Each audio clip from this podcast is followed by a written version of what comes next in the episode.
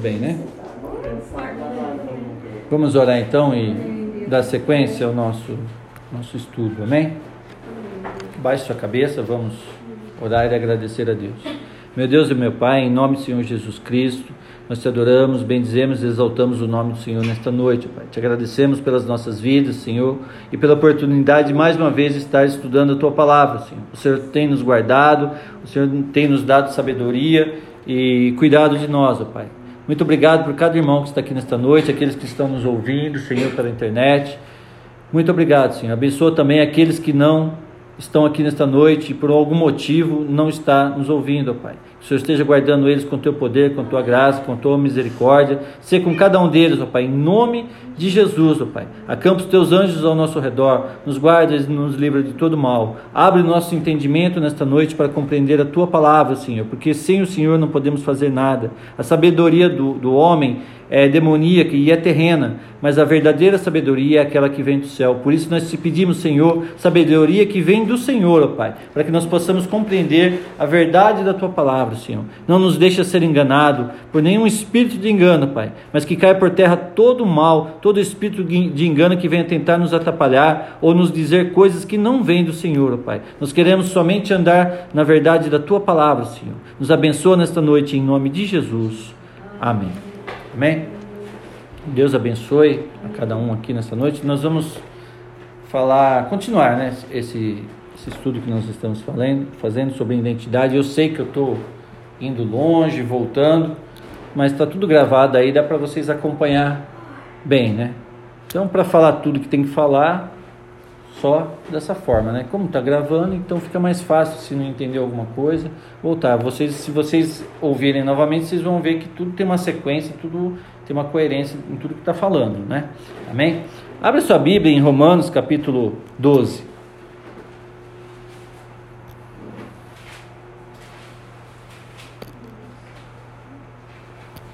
Eu falo que a gente está fazendo estudo, mas eu não preparei estudo nenhum, tá?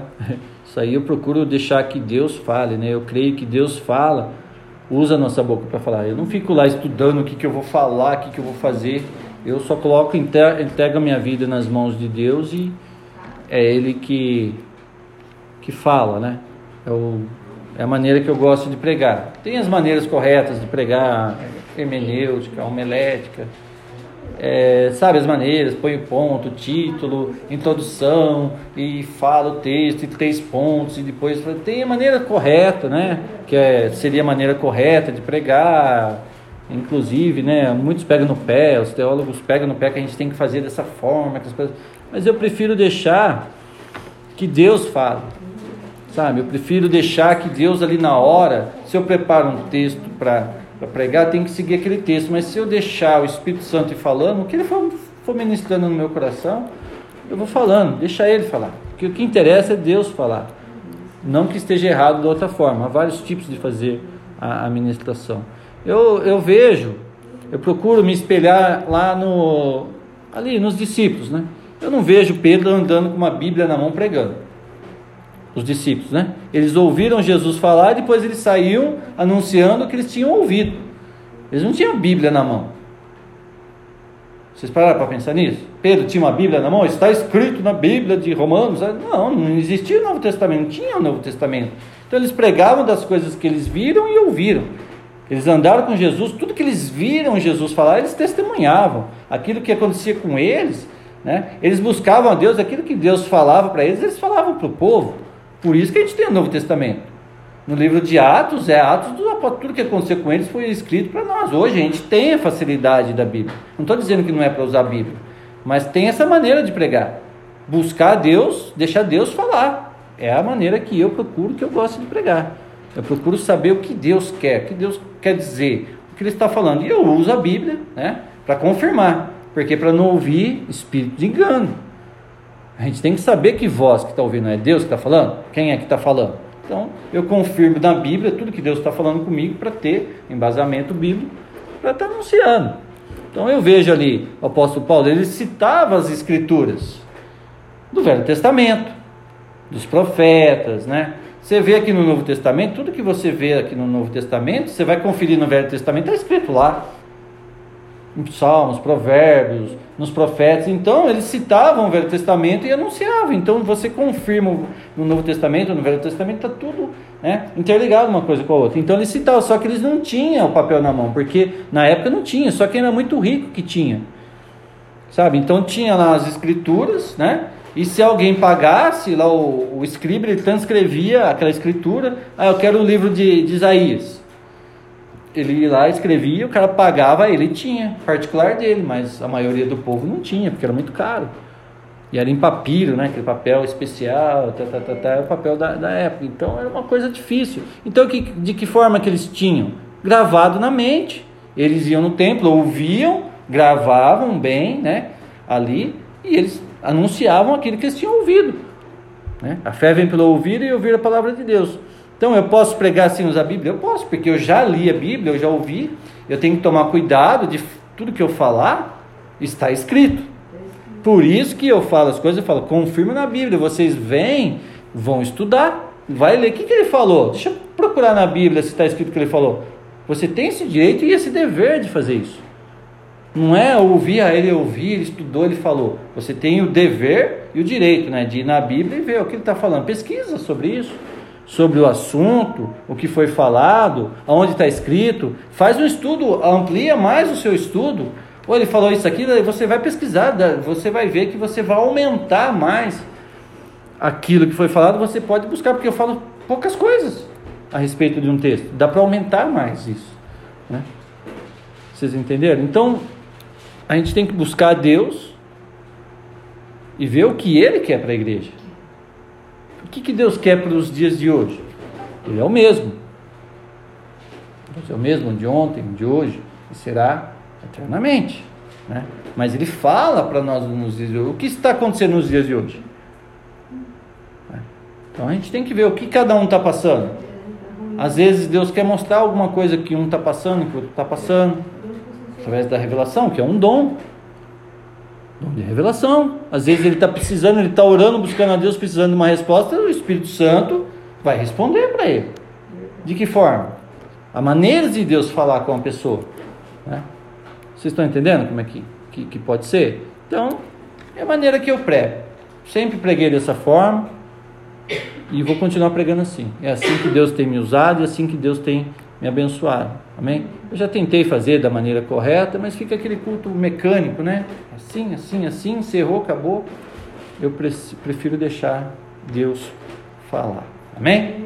É a minha maneira de pregar, tá? Não que as outras maneiras sejam erradas. Toda maneira que prega o nome de Jesus, a salvação é correta, né? Eu acho até bonito aqueles, os homens né, pregam, usam ilustração, que tem, tem né, dá para usar ali o data show, fazer ilustração, visualmente é melhor entender do que só ouvindo, né? Mas eu vejo os discípulos lá, nem microfone eles tinham, eles tinham que gritar né, ali para a multidão, falar alto e, e, era uma dificuldade. Pedro, numa só pregação, ganhou 3 mil almas numa noite, né, num dia, né?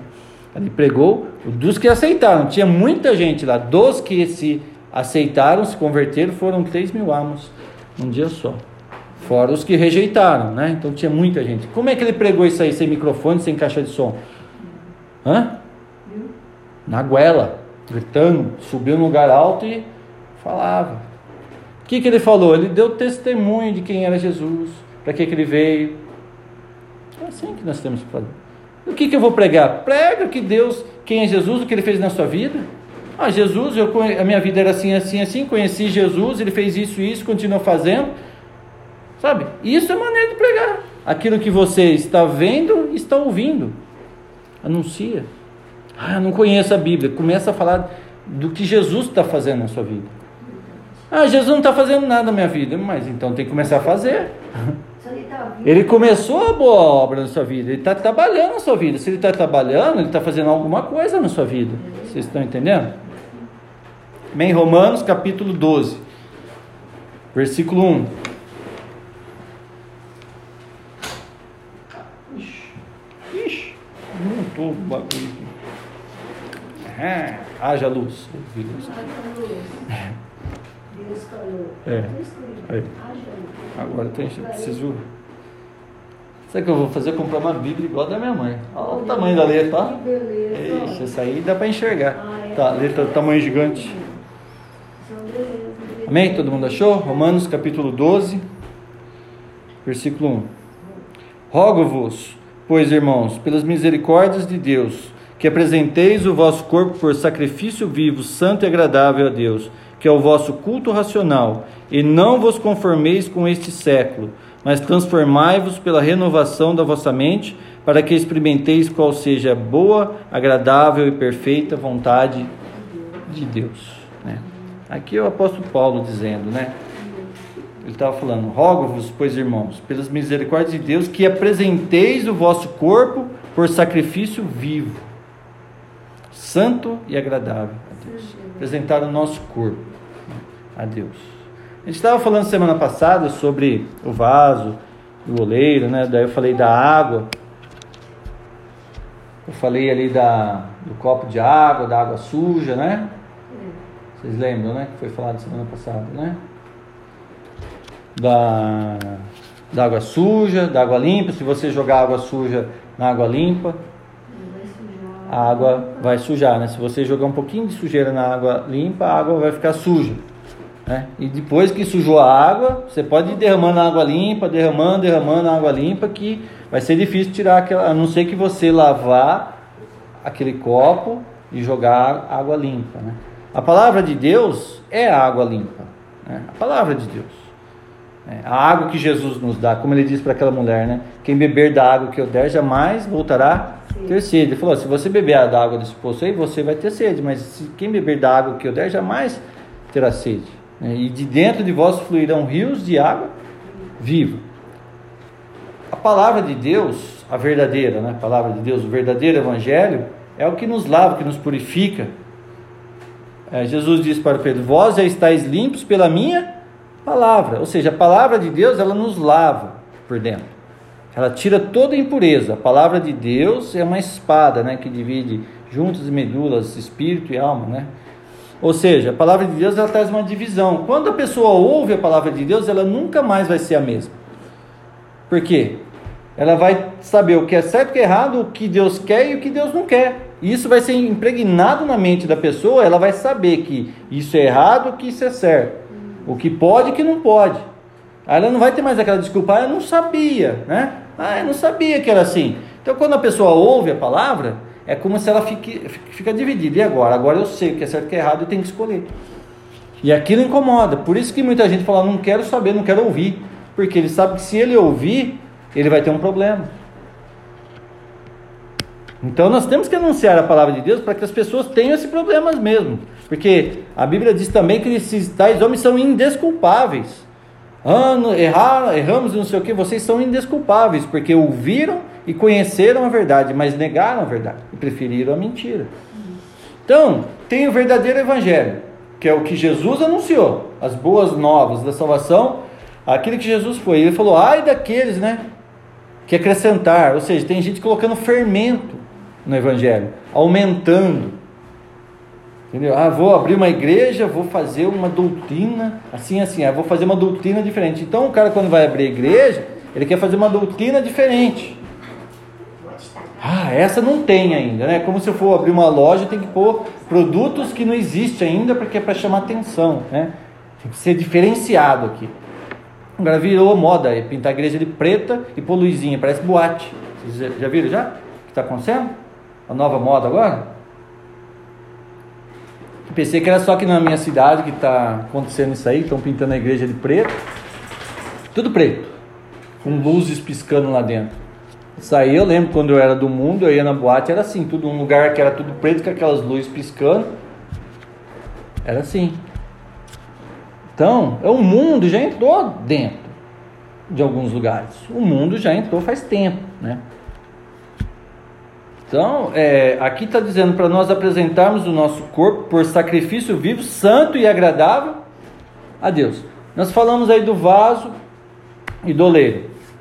Que Deus, ele pega o vaso, que está sujo, que está tudo arrebentado, ele quebra o vaso e faz um vaso novo. Porque não tem como Deus encher esse copo com água limpa num vaso sujo.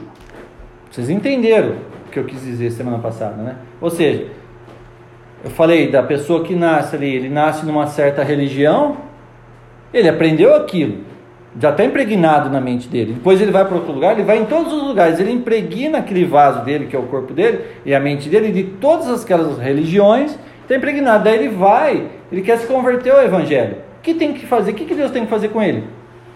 Isso é o simbolismo do batismo. A pessoa, ele morre e nasce de novo. A hora que ele nasce de novo, ele nasce um novo vaso. É como se Deus quebrasse ali e fizesse um novo vaso.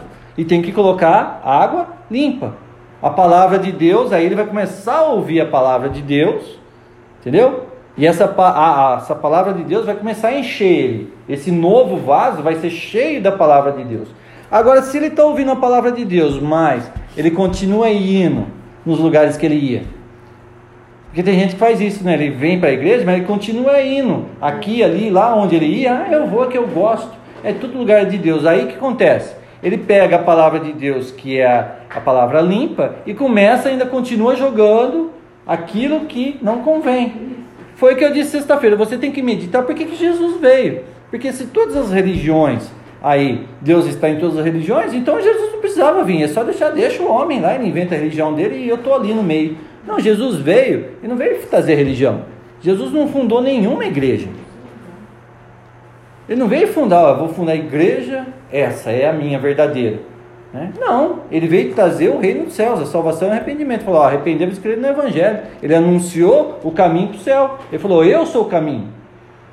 Me segue, segue as minhas palavras. Então aquele que segue a palavra de Jesus é o caminho. Mas a igreja é necessária? É a comunhão dos irmãos. Vamos supor que tem 500 pessoas que não cabe mais na sala. A gente não vai ter que alugar um salão? Como que eu vou reunir todo mundo num lugar só? Aí a gente precisa de um espaço. E isso se chama, se chamou, né, igreja. Um lugar que tem mil, duas mil pessoas, como que a pessoa vai fazer? Ele precisa de um espaço. Mas não que Deus vai passar a morar naquele lugar. Essa é uma ideia errada. Deus agora eu abro um lugar e Deus está morando ali, então eu faço um quartinho com uma cama para ele, uma cozinha, um banheiro, né? Ele está morando ali. Deus habita nos irmãos. Quando os irmãos chegam para se reunir, né? Onde estiver dois ou três reunidos meu nome, ele estará. Então, quando a gente se reúne, não importa se tiver duas pessoas aqui, ou três, ou dez, ou cem, ele está ali. Está entendendo? Agora, se tiver mil pessoas, quanto mais pessoas, mais, não é que mais a presença de Deus, mais pessoas orando, mais pessoas buscando, o, o ambiente começa a ficar diferente. A Bíblia diz que quando, lá no, o, a igreja primitiva, quando eles se reuniam, a terra temia. Quando eles começavam a orar mesmo, era uma unção muito grande. Pessoas, pessoas realmente convertidas, orando e buscando a Deus. Diz que era tremendo. Está escrito, está registrado isso. As coisas aconteciam.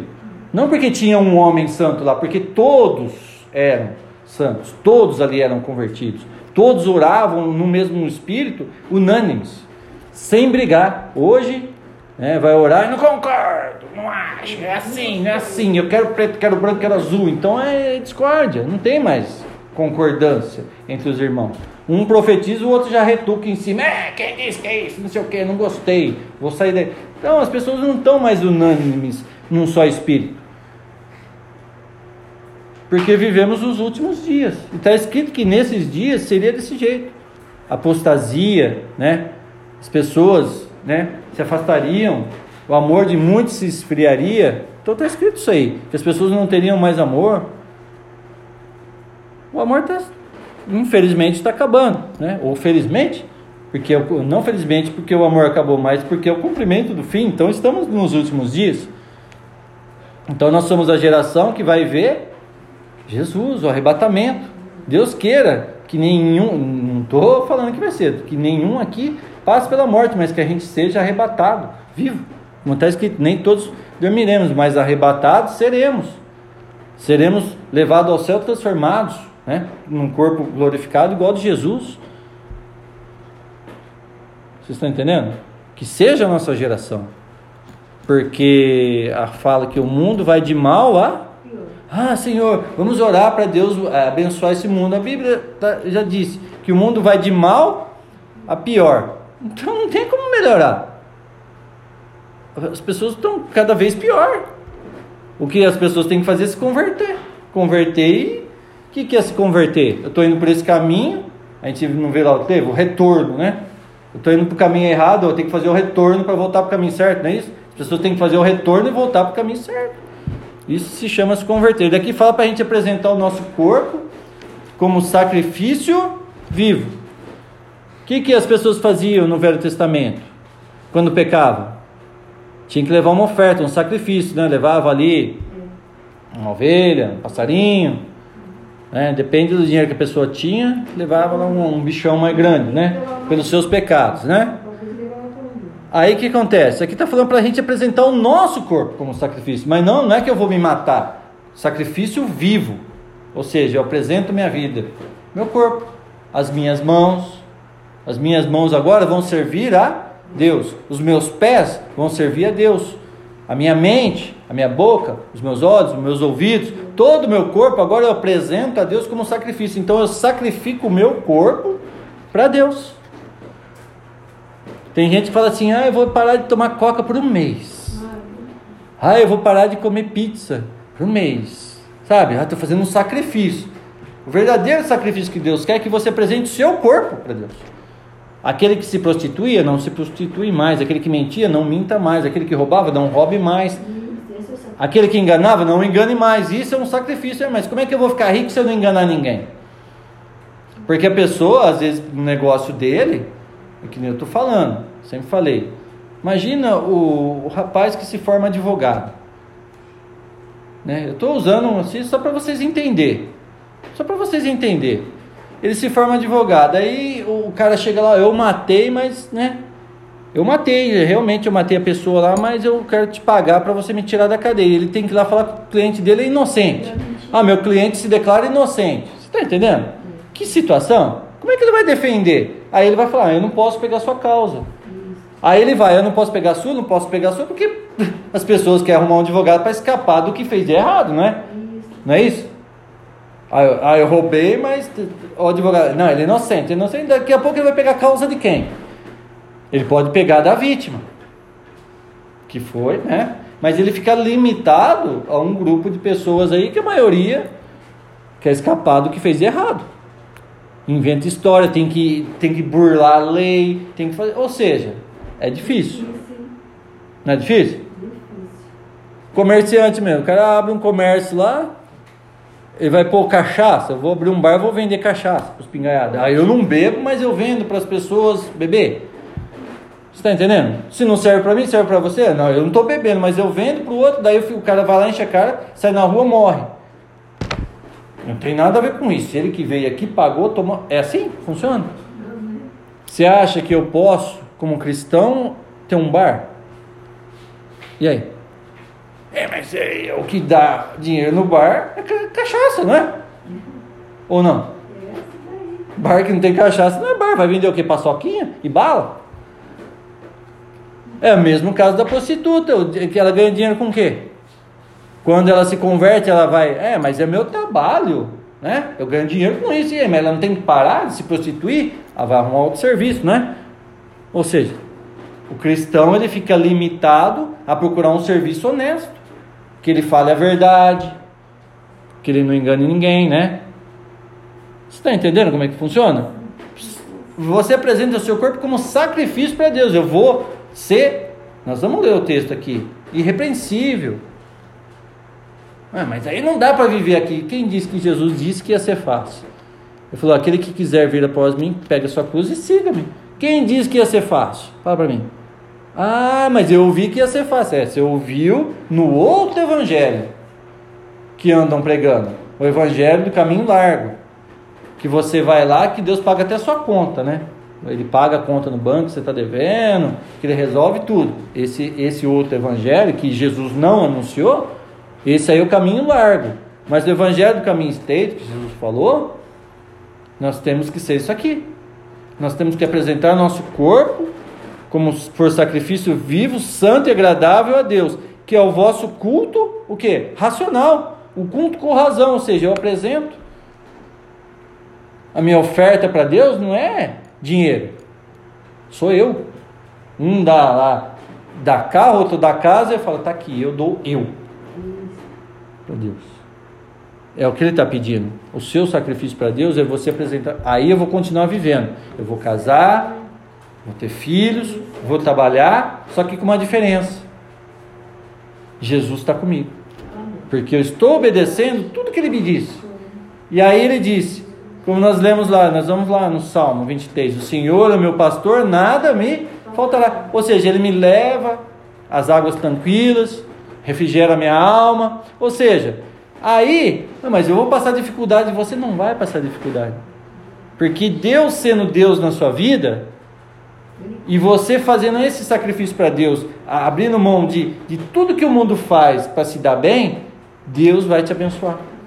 Ele vai abrir as portas. Não está escrito lá que Ele encherá os nossos celeiros? Que nós seremos abençoados onde entrarmos, onde colocarmos os nossos pés, as nossas mãos. Está escrito tudo na palavra. Ou seja, quando a gente integra, é o contrário, como eu disse, a matemática de Deus é o contrário. Você fala, mas como é que eu vou fazer na minha vida? Confie em Deus, que Ele vai prover na sua vida. E tudo vai dar certo. Com uma diferença, você vai dormir, a hora que você for dormir, você põe a cabeça no travesseiro, você dorme em paz. Por quê? Ninguém tem nada contra mim. Mesmo que inventem alguma mentira, lá no íntimo você, ó, é mentira, Senhor.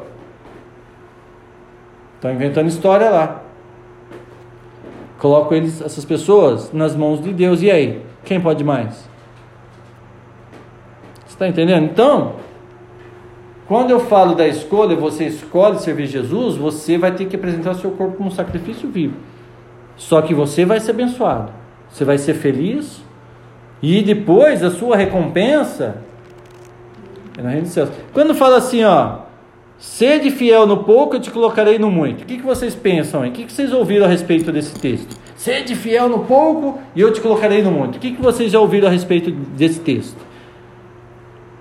Não é de dinheiro, é que se você der o dízimo, Deus vai te dar mais. Não é isso que eles falam? Vai ser de fiel. Não é isso. Eu vou te, se você não ouviu, eu ainda vou te revelar o que significa isso.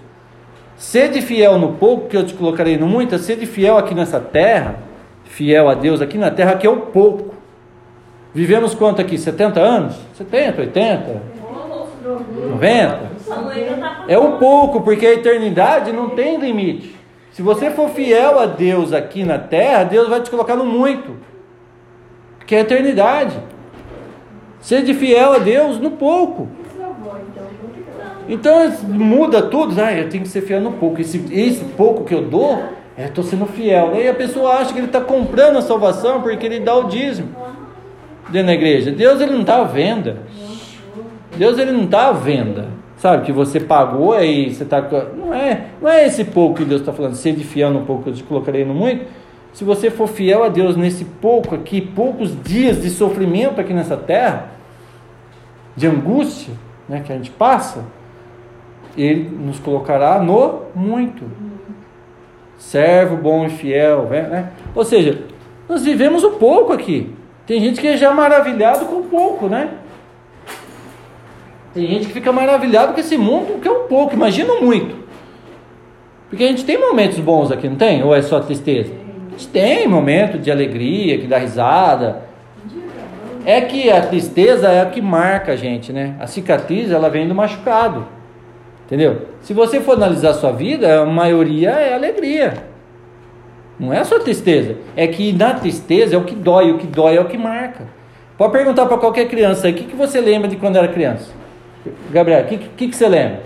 É chinelada, fumo que levou, mas você lembra das brincadeiras, das alegrias, todos os momentos alegres? De criança. De criança, assim, porque ah, tem uma idade que a gente não lembra nada, né? Mas se alguma coisa ali marcou a criança, ela lembra. Pode ver que é uma coisa ruim. É ou não é? Para e pensa comigo e raciocina. Quando tem um trauma ali, ela não esquece. Mas a maioria foi boa, a maioria brincou de pocotó e brincou, ganhou presente. Mas ela lembra só do que marcou a nossa vida. É assim, a gente lembra, a gente não esquece das coisas ruins que aconteceram na nossa vida. Ela falou que ela mais lembra é quando eu tirei ela do peito. É o quê? tirei ela do peito. É a primeira lembrança que eu consigo ter na minha mente é essa. Comer uma cavalo. É. Você está entendendo? E a nossa vida é marcada por isso. A gente lembra dos momentos, das tragédias que a gente viveu, marca, fica a cicatriz e a gente não consegue esquecer. Mas as coisas boas, daí a gente chega até a falar: ah, nada de bom acontece na minha vida. Você viveu a maioria da sua vida feliz. É que você só está dando ênfase na sua vida da coisa ruim que aconteceu com você. Mas as coisas boas a gente tem costume de nem lembrar. Você está entendendo? Então, é só você parar e analisar. É por isso que eu falo, a gente tem que ser inteligente, usar a cabeça para pensar as coisas, o que acontece. Tem gente aí deprimido aí, para e pensa um pouco o que está acontecendo na sua vida, sabe? Para e pensa. E aqui fala para, ó, e não vos conformeis com este século. Tempo presente, né? Não vos conformeis com esse século, com esse tempo presente. Que que nós, hoje nós vivemos a minha vida, porque ah, então eu não tenho que me conformar com o século que Paulo viveu? É com, com a época dele? Está falando do nosso presente, dos dias de hoje. Então não é para me conformar com essas coisas erradas que estão acontecendo hoje. Não é para mim ficar conformado, ah, estou conformado já que virou tudo isso aí mesmo, não tem mais jeito. Não. Aqui diz que não é para a gente se conformar com esse século, mas transformados pela renovação da vossa mente. É aqui que nós vamos falar hoje. Renovação da nossa mente, para que experimenteis qual seja a, seja boa, agradável e perfeita vontade de Deus. Então Deus tem uma boa, perfeita e agradável vontade para minha vida. Mas para mim experimentar isso de Deus, eu não posso me conformar com este mundo nos dias de hoje e ter uma renovação na minha mente. Que, que eu falei semana passada? Que a pessoa, quando ela nasce, ela, ela é bombardeada com informações negativas e positivas, né? Aí a mente dela, as crianças de hoje assistindo televisão aí, né? É amigues, como é que é? Amigues, todes. Eles, eles querem inventar um novo sexo agora, né? É um sexo neutro. Tem o homem, a mulher e o neutro, né? Então eles estão bombardeando, bombardeando. A gente que é velho, não entra na nossa cabeça. Você entendeu? A gente não cai nessa. Mas e uma criança de 4, 5 anos, 6 anos, 7 anos que está ouvindo isso aí? Vai na escola e a professora, todas, amigas. A mente dela está sendo bombardeada com uma informação que vai influenciar a vida dela mais para frente. Eu já contei a história do sapo, né? Como é que se cozinha o sapo? Você não pode jogar ele na água quente direto. Você tem que jogar ele, pôr ele na água fria, esquentando devagarzinho para ele acostumando com a água, até que ele vai morrer na fervido, né? Como é que se engana as pessoas? É já chegar, oh, eu sou o capeta, eu vim aqui para te matar? Não. Primeiro fala, oh, eu sou seu amigo, vim aqui para te ajudar. Aí começa a dar aquelas informações, informação, a hora que eu vi, depois no final, a hora que a pessoa está bem iludida mesmo, eu falo, na verdade eu sou capeta, eu vou te matar. Mas a pessoa já está na arapuca, na cilada. É isso que o inimigo faz. O inimigo, ele é astuto as astúcias. Ou seja, ele é astuto, ele não é bobo. Você acha que ele vai vir, né? Com um rabo, um chifrão de dente, com a cara feia? Ele vai vir, né? Para os homens, ele vai vir aquela baita mulher bonita, com aquela vozinha mansa, ai gato. Para a mulher, aquele homem, né? Igual eu assim, bonito, de olho azul. É, não tem olho azul? Não. Ou seja, para enganar, para seduzir. Voz mansa oferecendo tudo que você fala, tudo que você quer ouvir.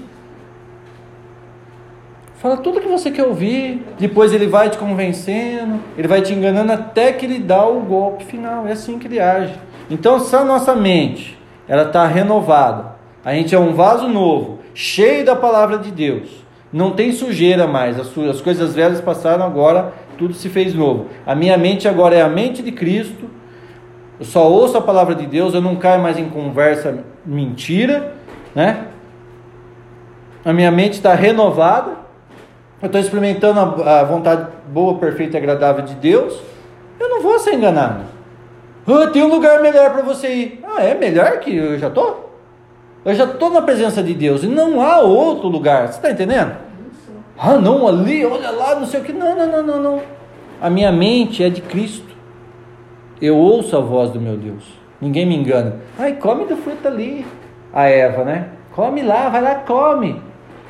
Se ela tivesse na, na vontade perfeita de Deus, ela não ia dar ouvido para Satanás. Satanás induziu ela ao, ao erro engano, mas quem pegou foi ela.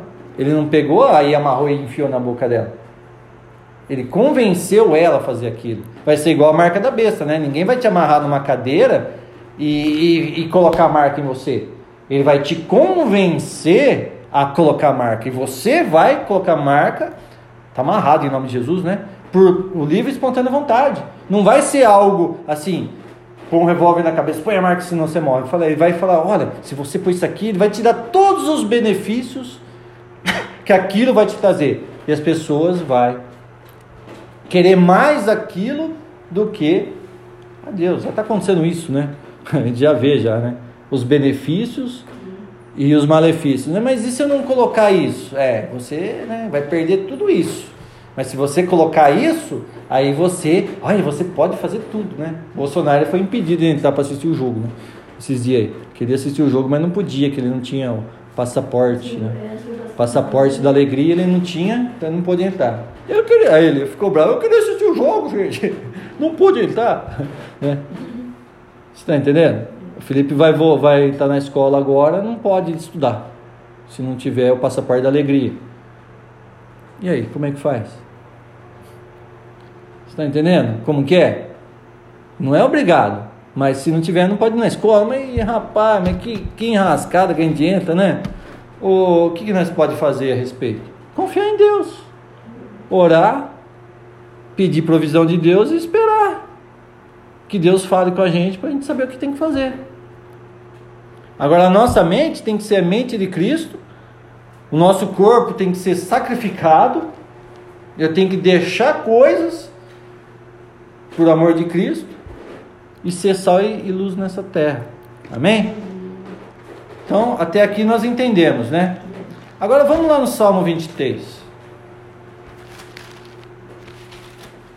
Que eu falei, eu acho que foi sexta-feira passada, sexta-feira retrasada sobre o Salmo 23, não foi? Não lembro direito, mas é mais ou menos isso aí. Por isso que eu estou indo e voltando, para a gente estar tá sempre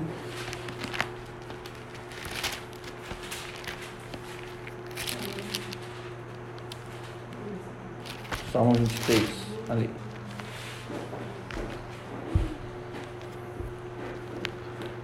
Olha o que está escrito aí.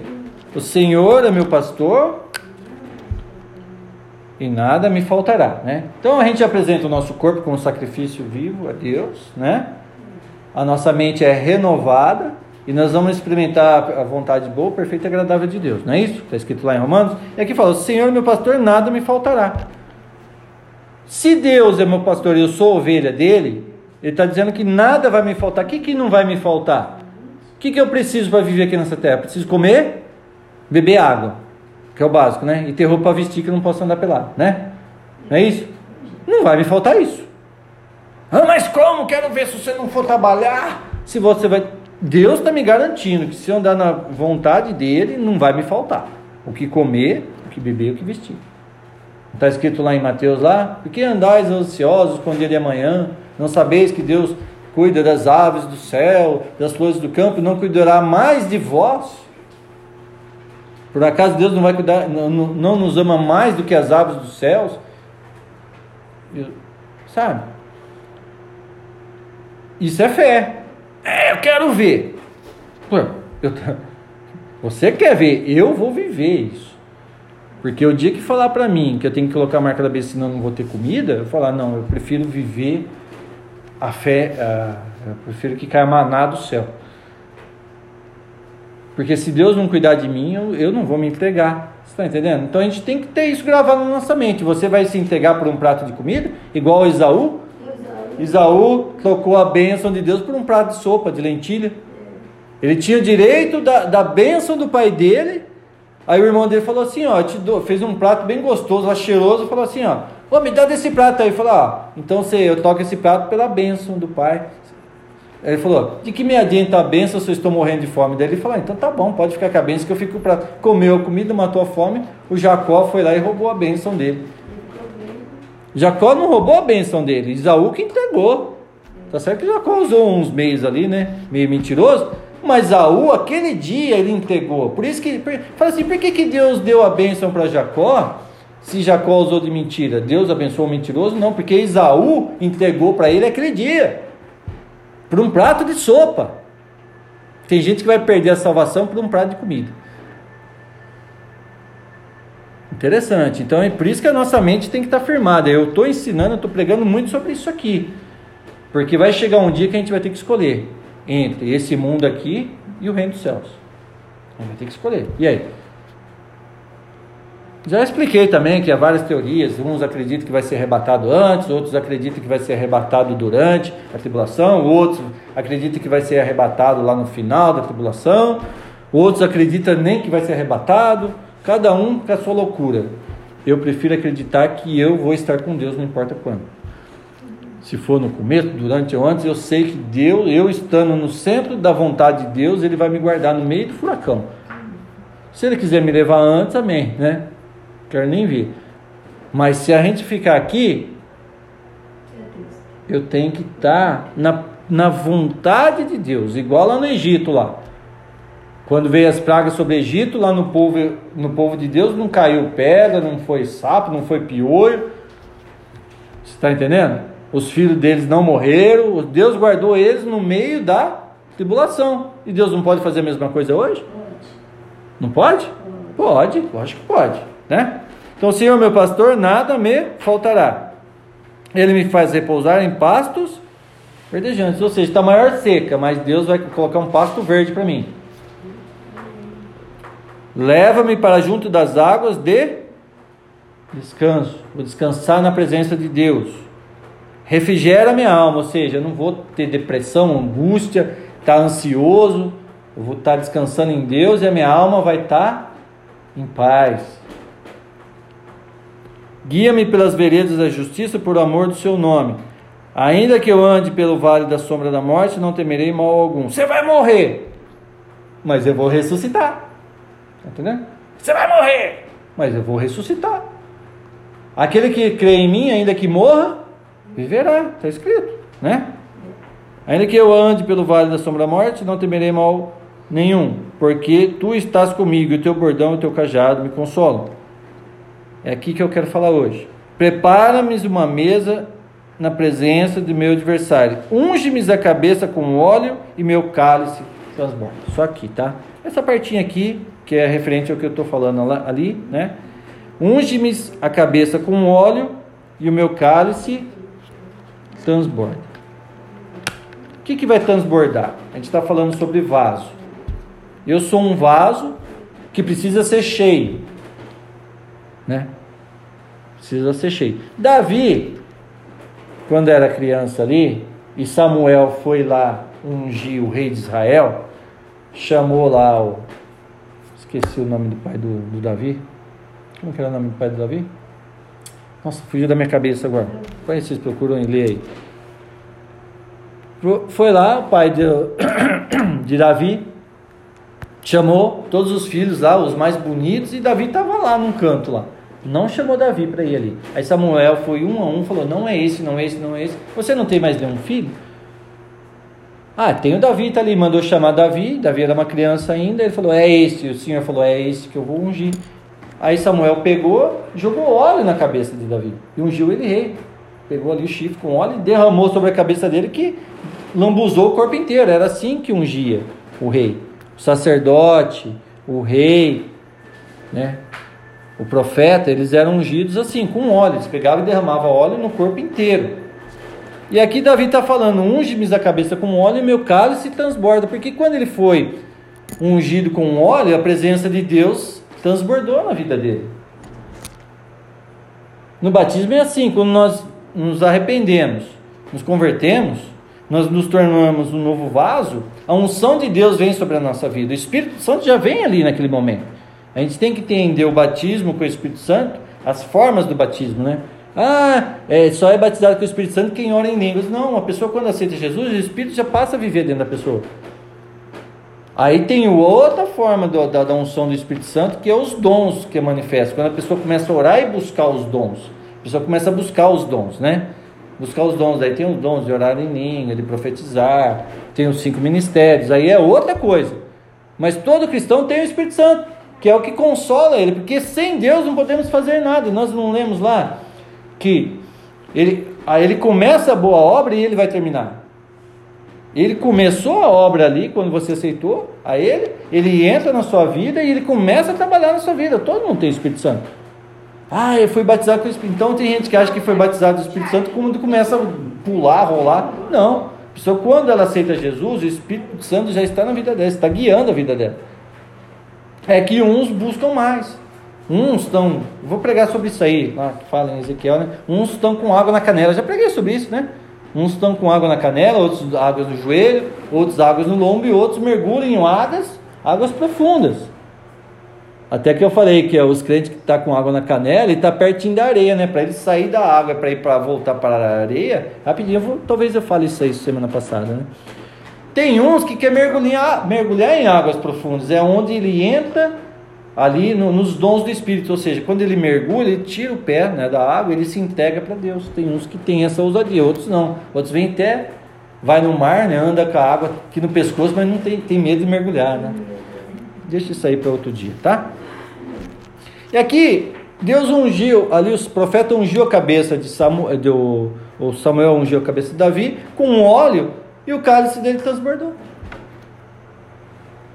O Salmo de 23 ele está falando isso. Então, o nosso cálice tem que transbordar. Quando nós aceitamos Jesus de verdade, que eu estou falando, aceitamos o verdadeiro Evangelho, nós somos lavados pela palavra, a unção de Deus vem sobre a nossa vida e ela transborda. A gente está bebendo a água que Jesus está dando e de dentro de mim vai o que? Fluir um rio de água viva, vai transbordar de mim aquilo que Deus está me dando. Ele me dá água limpa e de dentro de mim vai sair o que? Vai jorrar água limpa. Agora, se eu bebo água suja, vai, vai, vai transbordar de mim o que? Água suja.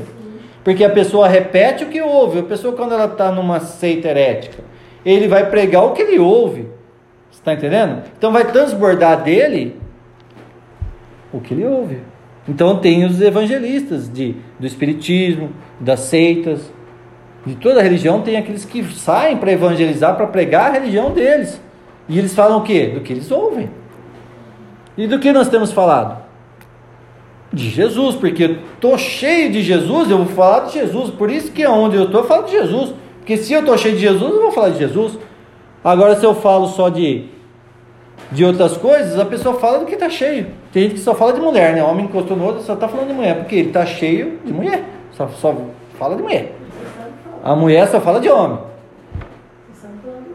O outro só fala de dinheiro. Tá entendendo? Se encosta nele só negócio, só dinheiro, só não sei o que, não sei o que. Porque o que o coração dele tá cheio é o que vai sair para fora. Não está escrito lá o que contamina o homem não é o que entra pela boca, e sim o que sai. Então você sabe que da pessoa está cheia de acordo com o que ela fala. Por isso que o verdadeiro sábio não é o que fala, é o que ouve, né? Então, se eu ficar ouvindo, eu vou saber do que cada um está cheio. Ou do que ele fala é o que ele está cheio. Você está entendendo? O sábio não é o que fala muito, é o que ouve. Então é fácil, por isso que muita gente sabe revelar a vida de todo mundo, ele fica lá só observando. O cara só fala de dinheiro, de dinheiro ele já sabe qual é o ponto que ele vai chegar na pessoa. Ó, oh, Deus vai te abençoar, você tem procurado a bênção financeira, porque ele já ouviu, você só fala de dinheiro. Ou a outra mulher está desesperada, só fica falando de homem, fala, oh, Deus vai preparar um. por quê? Então é fácil para quem é esperto fazer isso. Tem muita gente que usa essa tática para enganar os outros. Fica primeiro e puxa uma conversa e depois ele vai lá revela a sua vida.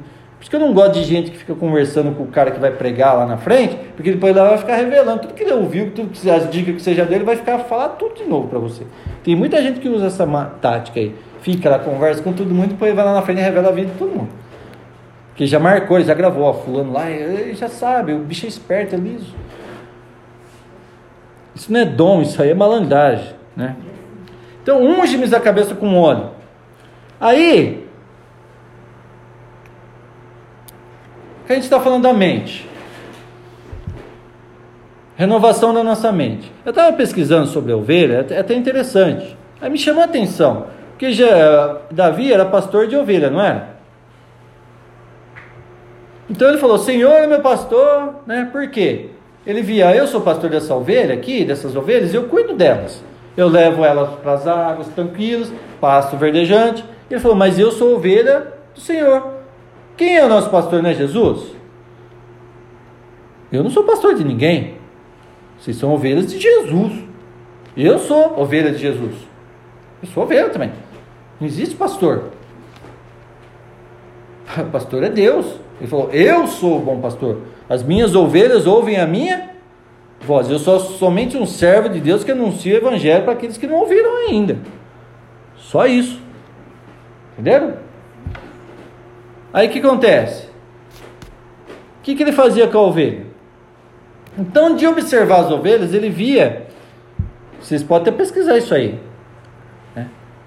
Então, como ele andava no mato com as ovelhas, as ovelhas às vezes ia ali, tinha um espinho, machucava o focinho da, da ovelha, enroscava ali no arranha-gato, né? Machucava a orelha, fazia machucados na, nas, na, e vinha mosca ali naquele machucado ali, e, e você sabe que a mosca ela pica e bota ovo, né? E tem, tinha uma tipo de mosca lá que me fugiu da cabeça o nome dela agora, que né, ela picava e criava tipo a larvinha dela, ela criava ali no machucado e ela entrava. E de, é, e de, é, varejeira, né? dependendo do lugar que ela ia, se ela entrava ali pelo nariz da ovelha ou pelo ouvido, ela entrava, aquela larva, quando ela crescia, ela entrava, ela ia lá no, no cérebro da ovelha. E quando aquela larva se alojava no cérebro, ela começava a comer ali um pouquinho, porque a larva, ela se alimenta para depois crescer, né? Para virar, ela ia comendo ali, várias larvas comendo, e a ovelha ficava louca. Ela dava cabeçada nas pedras, cabeçada no chão, esfregava e ficava lá. Ela, por quê? Estava sentindo dor, ela batia a cabeça para aliviar a dor. E não tinha o que fazer. Hoje ainda tem veterinário, né? Aí o que, que ele fazia? Ele pegava e passava um tipo de um repelente na ovelha. Era óleo, era um azeite com, misturado com alguma coisa lá, que eu não sei o que é. Passava ali no ouvido, no focinho, na cabeça da ovelha, para o mosquito não vir. Era um repelente natural e as ovelhas ficavam calmas. Por quê? Não vinha mosquito encher o saco, ou não botava ovo, e elas viviam saudável. Mas a ovelha que não tinha o óleo, a unção, ali, aquela, aquele óleo, poderia ali passar por isso, né? E a ovelha morria. Vocês entenderam o negócio do óleo? A unção. Se a nossa mente é de Cristo, e Ele é nosso pastor, Ele cuida de nós, Ele passa esse óleo, e, sabe? Para que nenhum mal venha sobre a nossa vida. Porque tem pessoas hoje doidas, base de de remédio. Qual que é os remédios de depressão aí que a turma toma? Tem um monte de remédio aí. Tem uns que a pessoa parece que fica até dopada, né? Fica assim, ó. Hã? Rifotil? Qual que é outro aí? Diazepam. Diazepam. Aí tem gente que vive a base de remédio para dormir. Porque tá ansioso, tá angustiado, tá deprimido. Aí, nós vamos ler o texto lá. Qual que são as moscas espirituais que estão botando ovo na mente das pessoas hoje? Vamos abrir a Bíblia lá em Efésios capítulo 6.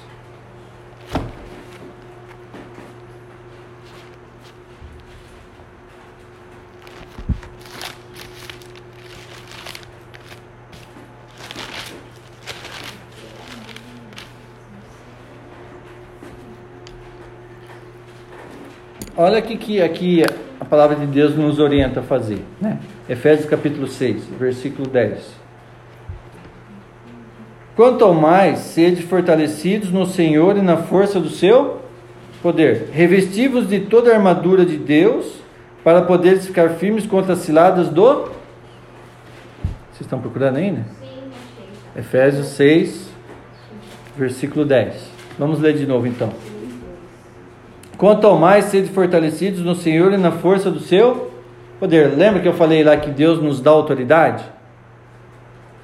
Ele nos dá autoridade contra o inimigo, não dá? Não dá? Nós não lemos já? Eis que vos deu toda a autoridade nos céus e na terra. Né, tá, tá, nós lemos lá o texto, né? Quanto mais sede fortalecidos no Senhor na força do seu poder. O que? É para a gente nos fortalecer no poder que Deus nos Deus. Ou seja, eu tenho que, a minha fé tem que estar firmada na, na autoridade que Deus me deu sobre o inimigo. Revestivos de toda a armadura de Deus para poderes ficar firmes contra as ciladas do. Quem que é o nosso inimigo? Não é o diabo? E ele está falando aqui que o inimigo faz o que? Cilada. O que, que é cilada? Ele faz planos contra a nossa vida. Como que eu vou derrotar o, o Lucas? Aí ele fica observando ele e vai montar um plano para destruir a vida dele. Ah, mas ele é muito forte, ele lê, ele ora. Aí ele fica observando você, procurando um ponto fraco para te atacar. Mas se eu estou fortalecido no poder de Deus, nenhuma arma forjada do inferno vai prevalecer contra mim. Ou seja, qualquer cilada que ele fazer contra a minha vida, ele não vai conseguir.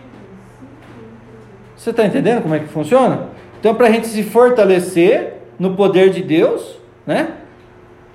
Contra as astúcias ciladas do diabo. Por que, que ele quer fazer? Porque ele me odeia. Mas por que, que ele me odeia? Porque antes eu era dele, agora não sou mais. É tipo o cara que a mulher larga do cara e fala, então vou matar ela. Se ela não é minha, ela não é de ninguém. Já viu isso aí? A gente vê direto na televisão, né? Ou vice-versa, a mulher mata o homem. Se ele não é meu, não é de ninguém. Ah, eu matei por amor. Tá, então o diabo vai me matar por amor, porque ele me amava. Agora que eu sou de Jesus, ele vai me matar porque ele me ama.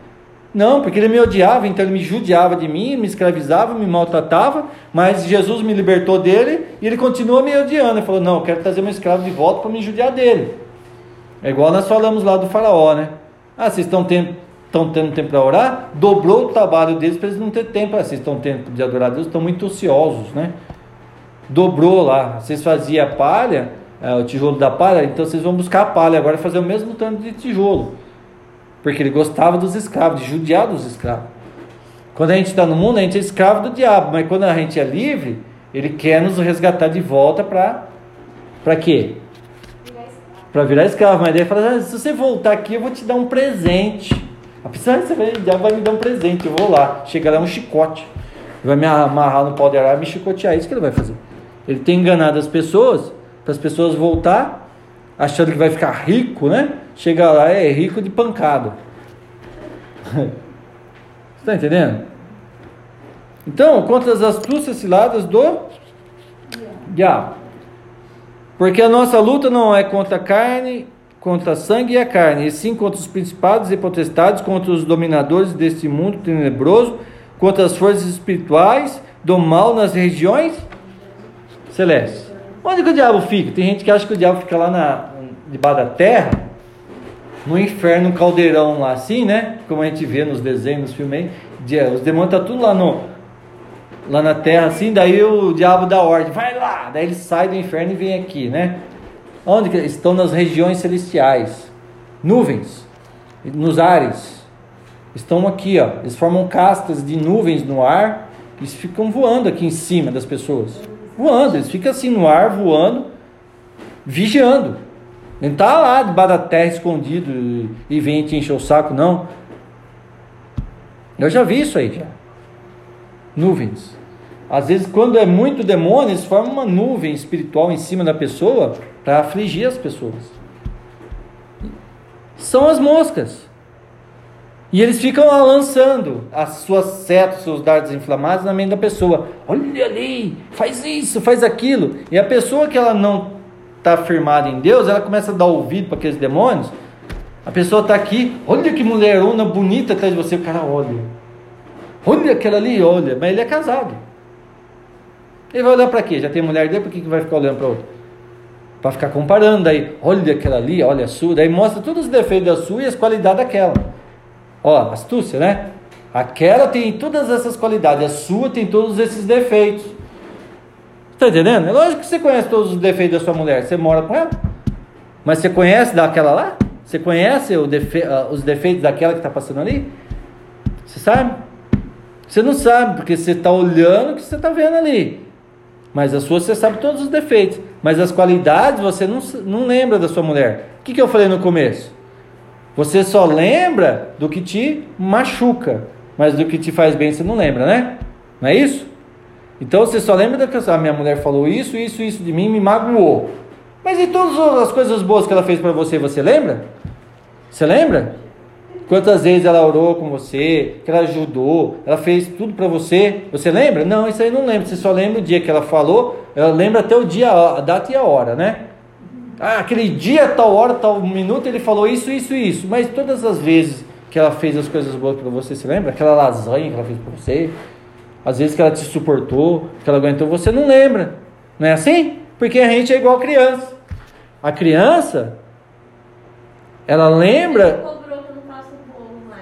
É, mas é brincadeira, né? É, antigamente ele ia fazer um bolo gostoso que formava. Sabe aquele bolo que gruda e faz aquela casquinha gostosa? Do lado, não faz mais.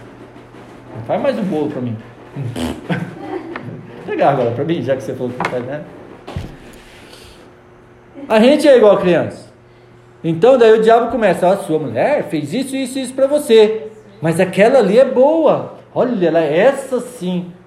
É o diabo, essa nuvem, essa mosca. Se você dá ouvido para isso, esse mosquito vai entrar no seu ouvido e vai picar e vai botar uma larva. Um ovo. Esse ovo ele vai entrar e vai entrar no seu cérebro e vai grudar ali, e ele vai começar a trabalhar na sua mente. E você vai perder o seu sono, vai começar a sofrer, vai começar a dar cabeçada procurando alívio.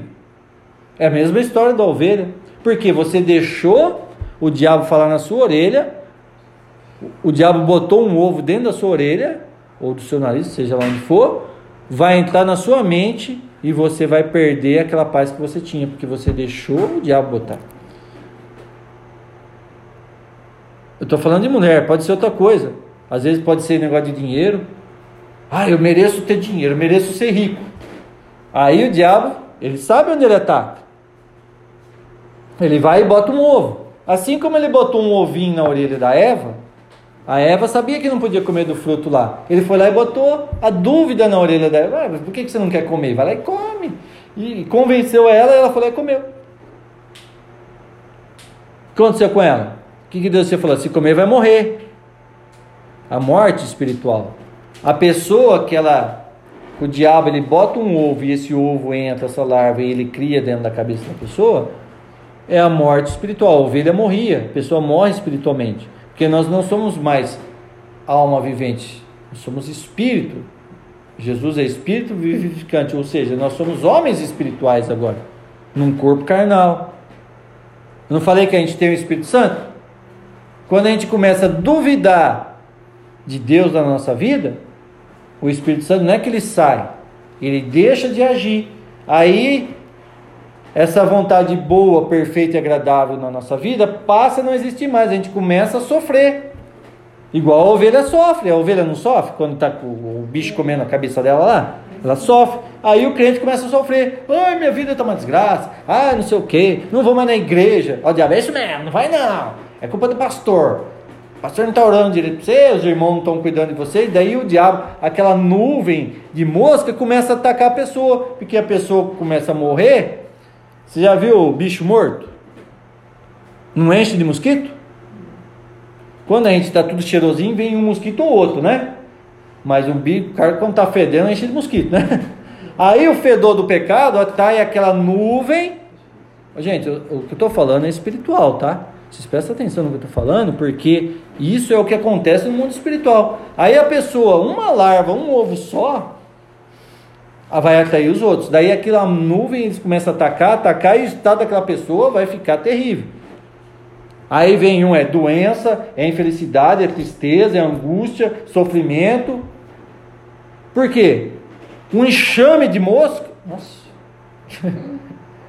Negócio de temperatura, sabe quando a ouvida faz. Igual quando você entra num túnel, fez em mim agora, fez. Tim! Aí o que acontece? o enxame de mosca está lá. Ele vai atacar as pessoas. Vai atacar. Agora, se a nossa mente estiver fortalecida no poder de Deus, a hora que vai estar amarrado em nome de Jesus, sai daqui. Você quer essa conversa? Eu sei onde você quer chegar. Oh, um negócio da China, né? Oh, apresentou um negócio da China. Sai para lá. O meu negócio, que eu falei no começo. Vai ter que mentir? Vai ter que enganar? Não, não quero. Vai ter que fazer coisa errada? Não quero. Não, mas você vai se dar bem. Não quero, porque eu quero servir a Deus. Ah, então você nunca vai chegar a lugar nenhum. Eu vou chegar onde Deus quer que eu chegue. Porque eu já ouvi muito isso aí. A turma fala, ah, você do jeito que você é, você não vai, nunca vai para lugar nenhum. Falar, sabe aonde eu vou chegar? Aonde Deus quiser que eu chegue. É o lugar que eu quero chegar. Aonde Deus quiser que eu chegue, é onde eu quero ir. Aonde Deus não quer que eu vá, eu não vou. Eu não estou aqui para dar satisfação da minha vida para você. Eu estou aqui para dar satisfação da minha vida para Deus. É, você é, é, bobinho, você não vai para lugar nenhum, você nunca vai conseguir nada na sua vida. Eu vou conseguir aquilo que Deus permitir que eu consiga. Porque isso é o diabo falando quanto que eu já ouvi isso na minha vida. É, você é um coitado. Coitado? Porque eu sirvo a Deus. Porque a pessoa, quando ela é tudo certinho, os outros falam, ah, é coitadinha, né? Sabe? Então a gente já tá. Mas é o diabo falando. Para ver se a gente se. Fala, não, então vou fazer um monte de coisa. É, tô cansado dessa vida, vou fazer tudo que eu nunca fiz. Daí vai lá, é o diabo é isso mesmo. Vai lá e faz. Eu prefiro andar na boa, perfeita vontade de Deus. E aquilo que Deus tem para mim eu vou conquistar. Mas aquilo que Ele não tem eu não quero. O que é de Deus eu quero, o que não é eu não quero. Está entendendo? Não adianta me ameaçar, ficar com palavras. Eu não vou fazer. Quando eu fui abrir a igreja lá, é, você vai abrir a igreja ali, ali, é afastado da cidade. Eu falei, mas quem quer? Eu não quero abrir comércio. Quem quiser vir, vem. Nem se for no meio do mato. Quem quiser ouvir a palavra de Deus, vai no mato ouvir. Porque as pessoas vêm para ouvir. Não, mas se não for no centro, ah, daí você tem que pegar um carro com, com alto-falante sair anunciando para a cidade. Eu falei, mas por que eu não vou vender nenhum produto? Não, mas tem que chamar profeta, tem que chamar um monte de cantor para vir, para fazer um, um culto para as pessoas saber que você é igreja. Eu falei, não, mas Oh, peraí, que negócio que é esse? Eu tenho que anunciar meu negócio? É empresa agora? Tem que anunciar, fazer chamada, pôr na rádio, na televisão, vem aqui conhecer. Eu falei, ah, mas eu vou nas outras igrejas falar para os irmãos das outras igrejas, vim visitar a minha, para ver se eu pesco alguém? É isso que eles fazem. Vai, ô irmão, vem aqui para dar uma força daí, para ver se cata alguém das outras igrejas para vir. Por isso que acontece. Aí, aí, qual que é a igreja da moda agora? Todo mundo sai da igreja, vai lá, enche aquela lá. Daí sai de lá, vai para outra. Vai, né? Não é assim que acontece? A igreja da moda. Onde Deus está agindo agora? É ali, vai todo mundo lá. Agora Deus está falando ali, vai todo mundo lá. Onde Deus está falando, vai todo mundo lá agora. Deus estava falando, não estava mais falando ali, está falando lá agora, é porque o povo é doido. O povo é doido. Fica até, o profeta fulano de tal vai vir. Rapaz, Deus está falando lá no lugar que você está, está falando, está lendo a Bíblia, Deus está falando, você não está ouvindo? Ah, mas lá ele revela meu RG. Ele fala o número do meu RG e o número da minha casa. Ah, no Facebook está lá meu número da minha casa e meu RG. Não, RG eu não ponho, né? Está lá meus dados lá. Aí o cara pesquisa da sua vida, vai lá e fala, e aí? Tá cheio de malandro. As pessoas vão e vão. Veio um profeta aqui na minha cidade, Veio de outra cidade, veio aqui, mas foi todo mundo lá. Ele abriu uma igreja, mas encheu. Sabe que jeito que ele foi embora? De madrugada não deu tchau para ninguém, que era o maior charlatão. Começaram a descobrir, ele vazou. Daí, cadê o pastor da igreja? Sumiu, ele foi embora, fugiu. Porque já, já tinha gente já de olho nele, estava chamando até a polícia, que o cara era um charlatão, um mentiroso. Fugiu de madrugada. E o povo lá, o povo que estava indo lá, saiu de outras igrejas, ficou com vergonha de voltar para a igreja. Tudo desviado. Ficaram desviado porque foram atrás de charlatão. E aqui está falando.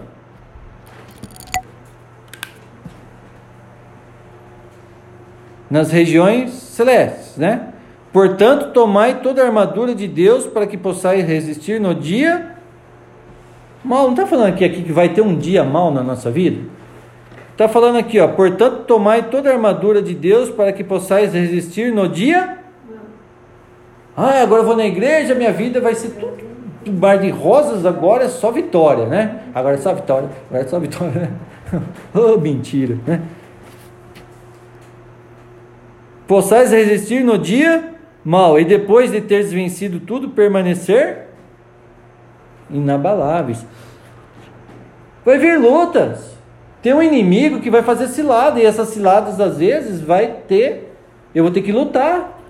É o dia de guerra, dias de paz, dias de guerra, né? Dia de alegria, dia de tristeza. Eu vou ter que lutar. E aí? Estais, pois, firmes, cingindo-vos com a verdade e vestindo da couraça da justiça. Ou seja, sabe aquelas armaduras que o soldado usava? Então, aquela couraça que ele usava aqui no peito é a verdade. Ó, cingindo-vos da com a verdade e vestindo da couraça da justiça. Verdade, justiça. Eu sou um homem justo, só falo a verdade. Eu estou me revestindo. Calçai os pés com preparação do evangelho da paz. Qual é o evangelho? O evangelho que Jesus anunciou, ou seja, o meu pé calçado com a palavra de Deus. Porque o pé é onde a pessoa vai, né? Eu vou para a direita, para a esquerda, não é o meu pé que leva.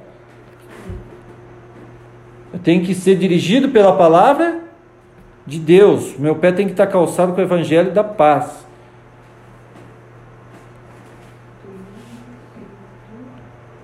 O que está escrito aqui? Está arriscado aqui. É, embraçando, né? Embraçando. Sempre, aqui eu risquei com a caneta bem em cima, sempre o escudo da fé, com o qual podereis apagar todos os dardos inflamados do maligno. Escudo. Tinha o escudo aqui do inimigo? Que, que o- quando o inimigo ia atacar, defendia com o escudo. Escudo, o que, que é? A fé. Quando o diabo atacar com seus dardos inflamados, com suas armas das ciladas que ele vinha, eu defendo com o escudo, a minha fé. Não me atinge. Tomai também o capacete da salvação e a espada do Espírito, que é a palavra de Deus. Ou seja, aqui já está falando de, de- de- da espada e do capacete. Capacete o que? Protege a cabeça. A, a mosquito vai vir pe- é, picar, mas não vai entrar, não vai achar. Estou protegido com aqueles. Eu usava aqueles elmo, né? Assiste o filme lá, Gladiador, né? Só ficar com o zoinho de fora, né?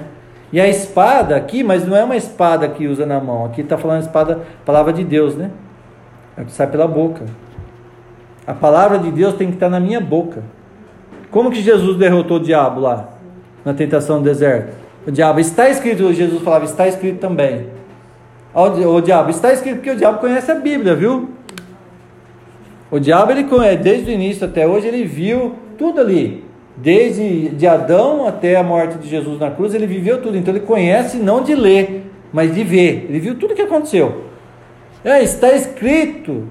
Jesus também está escrito assim. Então ele rebatia, Jesus venceu o diabo na palavra. Foi uma guerra de espada, de palavra, tá? Então quando alguém fala, ah, não, não", fala, está escrito. Assim, assim, assim. Você tem que conhecer a palavra, porque quando alguém te, te amaldiçoar, você fala, está escrito que eu sou abençoado. É você é amaldiçoado. Não, eu sou abençoado. Você, você vai debater com a palavra. A espada tem que sair na sua língua. Sua língua tem que ser a espada. A palavra de Deus tem que estar na sua mente, na sua boca. Entendeu? Tomai também a capacete de salvação e a espada do Espírito, que é a palavra de Deus. Com toda oração e súplica, orando em todo o tempo no, no Espírito. E para isto, vigiando com toda perseverança e súplica por todos os santos.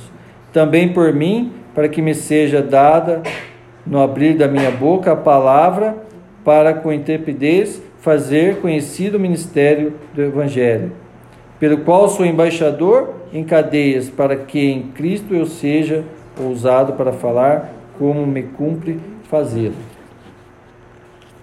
Está falando aqui de armadura, né? Armadura de Deus contra os espíritos dominadores nas regiões celestes. São as moscas. Então a gente tem que estar com ungido, a gente tem que estar ungido com um óleo que vem de Deus, do pastor. O pastor, se eu sou ovelha do pastor, ele vai me ungir com este óleo e eu vou estar protegido. Ele vai, não vai me faltar nada, ele vai me trazer descanso, paz, vai me proteger contra os ataques do inimigo. Só que com isso tem que me fortalecer, permanecer firme nele. Para encerrar, que horas são aí? 9 horas? Só vamos ler o texto, porque daí eu continuo semana que vem, tá? Filipenses 2,12. Que isso começou um pouquinho mais tarde, né? Ou não? Começou não. Filipenses.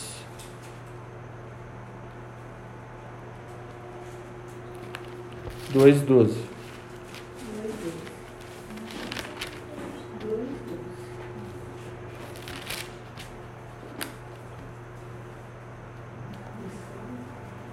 Do 12 até o 15. É três, três versículos só. Assim, pois, amados meus, como sempre obedecestes, não só minha presença, porém muito mais agora na minha ausência, desenvolvei a vossa salvação com temor e temor. Aqui está falando a nossa salvação, né? Que é para a gente desenvolver. Entendeu? Orando, lendo a Bíblia, buscando a Deus, com temor e temor, porque Deus é quem efetua em vós tanto o querer como o realizar, segundo a sua boa vontade. vontade. Que nós lemos lá em Romanos para que nós conhecemos qual é a boa, perfeita vontade de Deus, né, na nossa vida. E aqui, como realizar segundo a sua boa vontade? Fazei tudo sem murmurações, nem contendas, para que vos torneis irrepreensíveis e sinceros, filhos de Deus, inculpáveis no meio de uma geração pervertida e corrupta, na qual resplandeceis como luzeiros no mundo. Ou seja, nós estamos no, no meio de uma, uma geração pervertida e corrupta mas eu sou irrepreensível, porque eu permaneço na vontade de Deus. Amém? Vamos encerrar aqui que eu continuo semana que vem. A gente tem que permanecer na vontade de Deus. Por isso que eu falei, você tem que saber o que Jesus veio fazer. O que Jesus veio fazer nessa terra? Ele veio brincar? Ah, eu vim aqui passear para dar uma olhada em vocês? Não, ele veio trazer uma mensagem. É o que nós temos falado. O Evangelho as boas novas da salvação. É por isso que eu creio, é por isso que vocês creem, por isso que vocês estão aqui, vocês querem conhecer a Deus. E é, essa é a vontade de Deus, que a gente se converta, mude de atitude. Agora eu sirvo a um Deus vivo, não um Deus morto. Um Deus vivo e eu creio na minha salvação. Então eu tenho que desenvolver essa salvação. Mas para isso eu tenho que mudar de vida. Por isso que dá tanto escândalo. Aí as pessoas não querem mudar de vida, as pessoas só querem as bênçãos prometidas na, na Bíblia, mas não querem o compromisso com Deus. É igual eu casar com a Eliette, mas não querer compromisso com ela.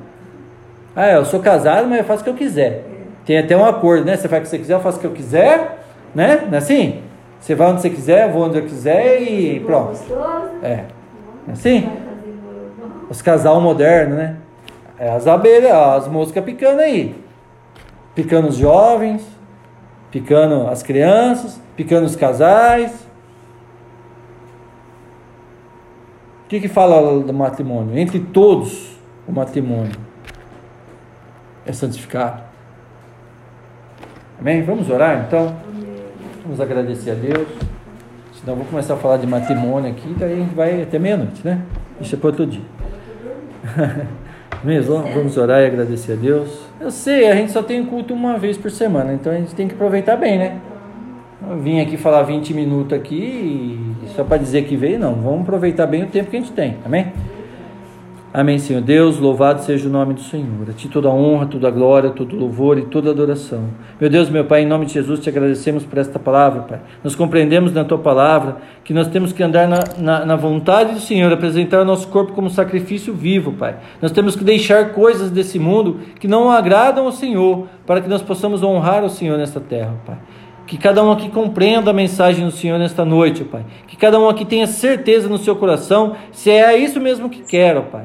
Que cada um tenha aqui desenvolvido na sua mente no seu coração que queremos seguir ao Senhor, Pai, em espírito e em verdade, Pai. Abençoa cada irmão que ouviu a palavra nesta noite, Pai. Continua, Senhor, cuidando de nós, Pai, nos ungindo com óleo, para que essas moscas não venham nos, nos atacar, são as mensagens de Satanás, através até de pessoas que se intitulam apóstolos, pastores, mestres, são mensagens mentirosas que vêm só trazer dúvida na nossa mente. Mas as pessoas estão aí agora, o que, que eu faço? Eu ouvi isso aqui, eu ouvi isso, aquilo, eu ouvi isso aqui lá, e as pessoas não sabem mais o que fazer, porque estão vindo mensagens que não vêm do Senhor. E as pessoas usam o teu nome em vão, falando assim diz o Senhor, mas o Senhor não disse nada porque a tua vontade já está escrito na palavra do Senhor. Muito obrigado, Pai, porque o Senhor tem nos dado discernimento, Senhor, sobre o certo e o errado, que nós possamos ser sempre iluminados pelo Senhor, em nome de Jesus. Amém. Deus abençoe a todos. Até semana que vem, em nome de Jesus. Amém. Amém. Tchau, tchau. Tchau, Deus abençoe vocês aí.